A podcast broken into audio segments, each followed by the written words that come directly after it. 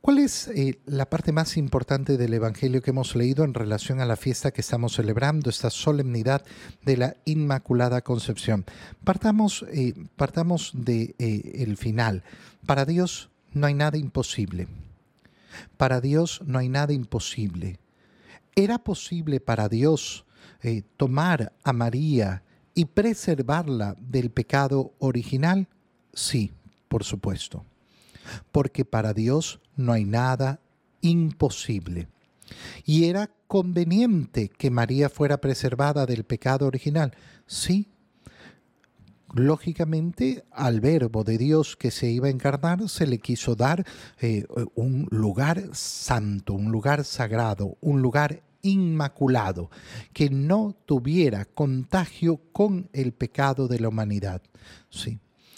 Inmaculada en su concepción significa simplemente esto, es decir, que en el momento de ser concebida María, eh, no participó de ese pecado original que arrastra a la humanidad desde el pecado de Adán y Eva. No significa, cuidado, porque muchas personas me he topado con que se confunden, que María no fue concebida como son concebidos todos los seres humanos a través de la relación eh, eh, de amor, la relación matrimonial entre su padre y su madre. No, esto fue completamente normal. El único que ha sido concebido de manera virginal, sin participación de varón, es nuestro Señor Jesucristo. Pero en el momento en que se produce la concepción, en ese momento a María se la preserva del pecado original, de esta participación. ¿Cómo sabemos que esto es así? Lo sabemos por dos vías. La primera ya la hemos dicho, porque era conveniente. Era conveniente. Y Dios podía hacerlo. Segunda cosa. Era conveniente, Dios lo puede hacer, por tanto lo hace. Pero ¿cómo podemos a través de la escritura corroborar esa, eh, ese ser inmaculada en su concepción? Bueno, por eso justamente leemos este Evangelio, porque vemos cómo el ángel Gabriel es enviado a esta ciudad de Nazaret, a esta Virgen desposada, y cómo la saluda, alégrate, llena de gracia. Esta palabra es la palabra clave para entender a María inmaculada en su concepción. ¿Por qué? Porque el ángel está reconociendo en una condición que no puede tener ningún ser humano antes de la resurrección de nuestro Señor.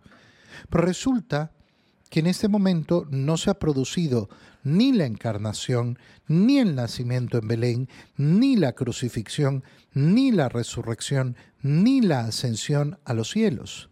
Solo cuando se complete la obra de la redención, entonces los seres humanos podrán llenarse de la gracia de Dios. Hasta este momento la puerta del cielo está cerrada y por tanto nadie puede estar lleno de gracia. ¿Por qué? Porque estar lleno de gracia significa estar en un estado de santidad que me permite entrar en el cielo. Al estar el cielo cerrado para los hombres, no hay esa condición, pero resulta que el ángel la reconoce como llena de gracia. Si María es llena de gracia, entonces significa que de un modo especialísimo Dios la ha preservado de su, del pecado original. Y por eso se convierte en la nueva Eva. De ella, leíamos en la primera, primera lectura, de Eva, eh, surgieron todos los hombres, toda la humanidad, madre de todos los hombres. Bueno, María se convierte en la nueva Eva de la cual surgirá la nueva humanidad, hecha ya no a imagen del primer hombre, sino del segundo Adán, que es Cristo, hecho a imagen de Cristo.